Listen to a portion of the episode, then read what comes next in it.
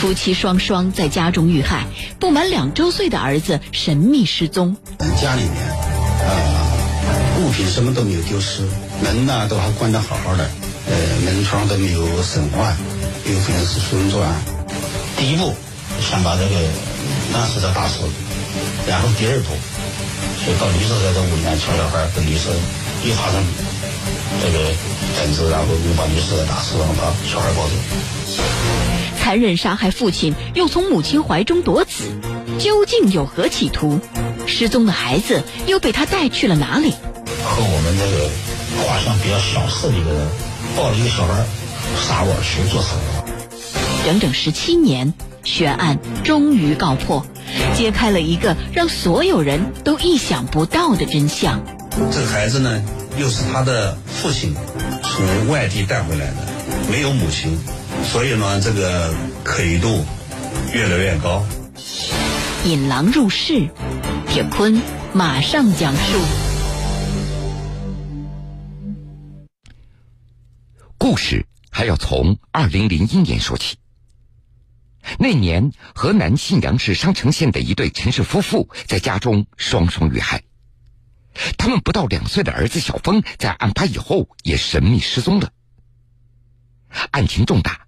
接到报警以后，河南商城警方立即赶到现场进行勘查。现场的情况惨不忍睹。被害的陈氏夫妇，他们的家独自建在一个独立的山坳里，由四间民房所组成。中间是客厅，东西两侧是卧室。男性死者俯卧在西侧卧室的床上，腰部裸露，左手呈现自然下垂的状态。现场并没有打斗的痕迹。而女性死者那是在东侧卧室所遇害的，现场的状况正好与西侧的卧室相反，显然这里曾经发生过激烈的殊死搏斗。女性被害者的身上有多处伤痕，并且在现场还发现了一把锄头。河南信阳市商城县公安局刑警大队副大队长陈从军：头部，还有胳膊。或者是手都有这种跟人家厮打，厮打过程当中留下了一些伤，然后还有致命伤，实际上是头部，还有在现场上发现了一个带血的一个戳痕。经过法医的鉴定，陈氏夫妇那都是头部遭到重击导致颅脑损伤而死亡，而凶器就是现场的砖块和锄头。民警在现场勘查时发现。凶手那是正常进入现场，对环境相当熟悉，案发现场也没有任何翻动的痕迹，财物也没有丢失。很显然，犯罪嫌疑人他的目的并不是图财，并且有可能是熟人作案。信阳市商城县公安局刑警大队二中队中队长何楠，他的家里面物品什么都没有丢失，啊，门呢都还关得好好的，就是那个。灯呢就关上好好好的，呃，门窗都没有损坏。当时我们都想到有有可能是熟人作案。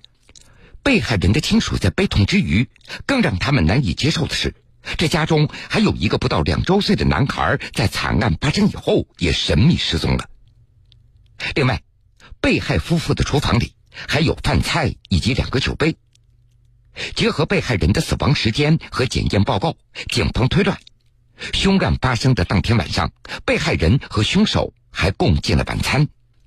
现场的情况让警方猜测，有可能晚饭以后，嫌疑人有意或者无意让男主人和妻子分开，然后有预谋的第一步先把男主人打死，第二步再到女主人的屋里抢走小孩，在和女主人发生争执以后，又将女主人打死，把小孩给抱走。这到底有着什么样的深仇大恨，竟然让凶手下此毒手呢？警方立即对两名被害人的社会关系进行全面梳理，但是并没有发现夫妻俩有和别人结怨的情况，仇杀的可能性也就很快被排除了。经过仔细的现场的勘查，民警并没有从现场提取到有价值的痕迹物证。信阳市商城县公安局局长董志刚。当时的方向就是把这个凶手，他来自何方，啊，他这个是打理的人啊，来自何方，是什么职业，啊，哪些人见过他，他有可能逃到什么地方去了，把这个作为我们案件的主攻方向。犯罪嫌疑人究竟是谁？这桩惨案和失踪的孩子之间又有着怎样的关联？如果真的是熟人作案，那么凶手真正的目的又是什么？这失踪的孩子又被带到哪里去了？根据被害人亲友的回忆和附近村民的一些描述，就在案发前一个月左右，一名游医身份的男子曾经借住在陈家。通过村民的描述，这名男子的体貌特征也就逐渐的清晰起来。信阳市商城县公安局刑警大队二中队中队长何楠，身材不高啊，那个身高只有一米六多一点点啊，呃。满脸的那个胡须胡须啊，那种宽脸脸络腮胡那种，嗯嗯，胡须，然后说话当时描述的，当时还不是说北方口音，当时说的是好像是麻城那边的口音。就在案发现场，办案民警还在被害人床头提取到了一根已经使用过的用于针灸的银针。除此之外，还在桌子上找到了一份没有署名的留言。他写给那个死者的一个妹妹的有有有一页的小小纸条，嗯，就是说因为呢他妹妹不配合呀，因为这个病没有给他看好啊，呃，将来有什么呃出现什么后果不要怪他，像嫌疑人亲笔书写有一个纸条。根据一些村民的回忆，这名游医在陈家借住期间，陈氏夫妇还介绍附近的村民给他认识，请这个游医帮忙看病。但是，对这名来自异乡游医的其他信息，村民们知道的并不多，只知道这个人姓张，具体哪里人并不清楚。而非常可疑的是，就在陈氏夫妇遇害以后，借住在陈家的这名游医也从此消失了。警方推断，被害人陈先生在遇害之前的状态，应该是正在接受按摩或者针灸，完全没有任何的防备。再加上现场提取到的针灸用的那个银针，综合多种因素，警方认为这名游医最有行凶的可能。在对这名游医的身份信息一无所知的情况下，办案民警找到刑侦专家为这名游医模拟画像，找了四到五个见过的或者是给他治过病的人，跟他接触时间长点的人，就带到这个湖北湖北省厅。省公安厅去给他找，给他做了一个模拟画像。模拟画像画出来以后呢，见过他的人都说这个像素都比较高，对，比较像。警方随即将模拟画像制作成协查通报，沿线分发。上峰山村地处湖北、河南、安徽三省结合部，地形复杂。考虑到嫌疑人带着一个孩子，行动不太方便，警方认为。嫌疑人有可能选择附近藏匿，或者搭乘交通工具逃往其他省市。经过半个多月的努力的排查，湖北省麻城市天河镇的一名三轮车夫为警方提供了一个可疑线索。而这个天河镇距离案发现场仅有十五公里，三轮车夫向警方回忆了搭乘他车子的那名男子。信阳市商城县公安局刑警大队副大队长陈从军，记得很清楚，就是星期六的早上天刚亮，有人坐车，有人坐车。呢，他都发现了这么一个和我们这个画像比较相似的一个人，抱了一个小孩，到哪去呢？是要到沙窝去坐车。根据三轮车。夫的回忆，那是二零零一年五月二十六号的一大早。那个时候，大别山区天气寒冷，那个不到两岁的小男孩衣着单薄，连袜子都没有穿。好心的三轮车夫还把自己儿子的衣服送给小男孩。男子去的目的地沙窝镇，在国道旁边，车流量非常大。警方分析，嫌疑人带着孩子到沙窝镇就是想逃跑。办案民警立即对沙窝镇所有可乘坐的交通工具进行一个全面的排查，但由于这个时候距离案发时间已经过去了半个多月，而作为交通枢纽的沙窝镇人流量又非常大，所以民警也没有能够从走访当中得到任何有效的线索。方圆大概有百公里左右，等于是开张了，就是说那时候叫什么？叫地毯式的，逐层串户的，每户都要走，每户都要问，见没见过这么一个人？见没见没这么一个友谊？有没有发现这么一个小孩儿？都拿着天拿着画像，把小孩儿拿着拿着小孩儿照片，拿给嫌疑人画像，那那搞了几个月，每个县都要到，每个村都要到，每个组都要到。尽管警方尽了最大努力，这犯罪嫌疑人和没有满两周岁的小峰还像人间蒸发一样杳无音讯。时间转眼过去了五年，民警始终没有放弃寻找嫌疑人的踪迹。二零零六年十一月份，商城警方接到群众的举报，说湖北省红干县一名姓戴的游医与协查通报上那个游医的体貌特征高度相似。警方立即对这个游医展开了调查，但是这个人居无定所。在经过四个月的秘密调查，民警也基本上摸清楚了这名游医的生活轨迹，并且把他带到案发现场，让村民进行辨认。他的口音是正宗的红安话，跟我们这个我们这个话差别大。他不是我们要找的这个游医。不仅口音不同，而且。这名姓戴的游医，他的字迹和凶案现场所提取到的嫌疑人的笔迹也大不相同。就这样，多年来，警方接到过无数类似的群众的举报，只要有一丝可能性，民警都会马上赶赴现场进行核查。用陈从军的话说，这每次没有任何的结果，民警都会觉得非常愧疚。那么几年，我们这个做警察的走到那个地方了。心里都是虚的，你就是感觉到这件不破，第一就是对我们自己是感觉是一种羞辱。这么大案子你还破不了，你管你干什么的？他走的时候，我心里，让人感觉穿制服都不好意思，对不起啊，走那儿的心都是寒的。残忍杀害了夫妻两人，又抢走了他们的孩子，在警方看来。这不仅是一起性质恶劣的刑事案件，更是犯罪嫌疑人对法律和道德底线的挑战。多少年来，只要有一丝线索，警方就没有放弃。襄城县公安局局长董志刚，但是我们专案组的骨干力量一直在保留着。每年只要有合适的机会，我们都会把这个案卷拿出来进行详细的再分析。同时呢，我们积极的寻找破案的转机。陈氏夫妇残忍的被杀害，他们的家人备受打击。更要命的是，当时未满两岁的小峰一直下落不明，这也成为家属最大的牵挂了。陈先生他是小峰的伯父，自打二零零一年小峰失踪以后。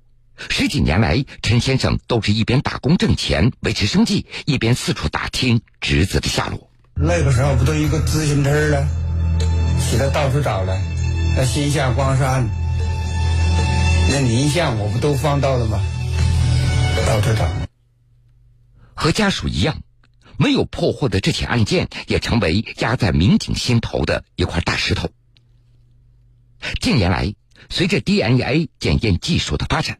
警方又陆陆续续把当年的现场物证分别送到公安部、河南省公安厅进行检验，看能否提取到犯罪嫌疑人的相关的信息，但是始终也没有太多有价值的线索。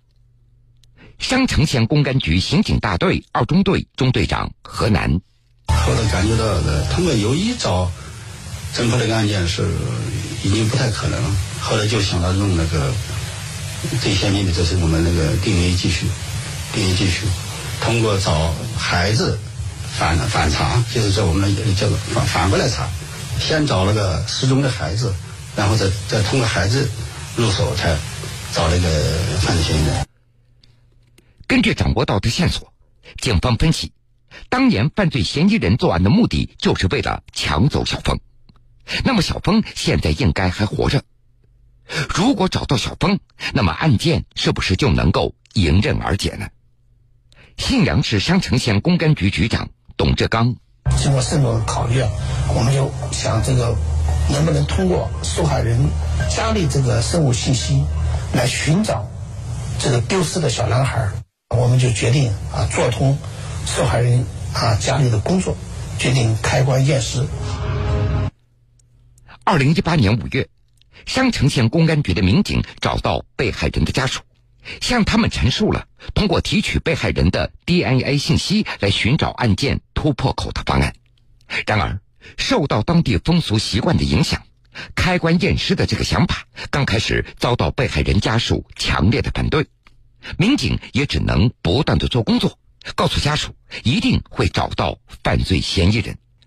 最终，经过家属同意，警方将开棺验尸的时间定在了二零一八年五月二十六号。果然，检验结果出来以后，警方经过进一步的比对，案件取得重大突破。信阳市商城县公安局副大队长周祥松出来了之后，我们把这个检验结果，呃。运用运用这个大数据的手段，进入公安公安部的这个 DNA 数据库进行比对，发现呢，呃一呃这个一个线索，这个线索就是说，在开封祁县有一个孩子疑似和这个数据类似，需要我们进行排查。这个结果让警方为之一振。这个开封祁县的男孩子会不会就是当年被抢走的男孩小峰呢？侦破工作随即围绕这个孩子迅速展开。信息显示，开封这个男孩姓张，二零零零年出生，与命案现场失踪的小峰只差一岁。这个孩子呢，又是他的父亲从外地带回来的，没有母亲，所以呢，这个可疑度越来越高。警方调查发现，这个小张被抱回来的时间和当年命案发生的时间高度一致。那么，小张的真实身份到底是什么呢？和警方一样，小张他自己也有着同样的困惑，因为从他记事开始就没有见到过自己的母亲。很快，小张与被害的陈氏夫妇的 DNA 二次鉴定结果出来了。小张果然就是当年命案现场神秘失踪的男孩小峰。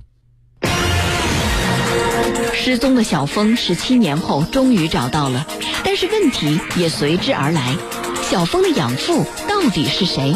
这个被他叫了十几年的父亲的人，会不会就是当年残忍杀害小峰亲生父母的凶手呢？铁坤继续讲述。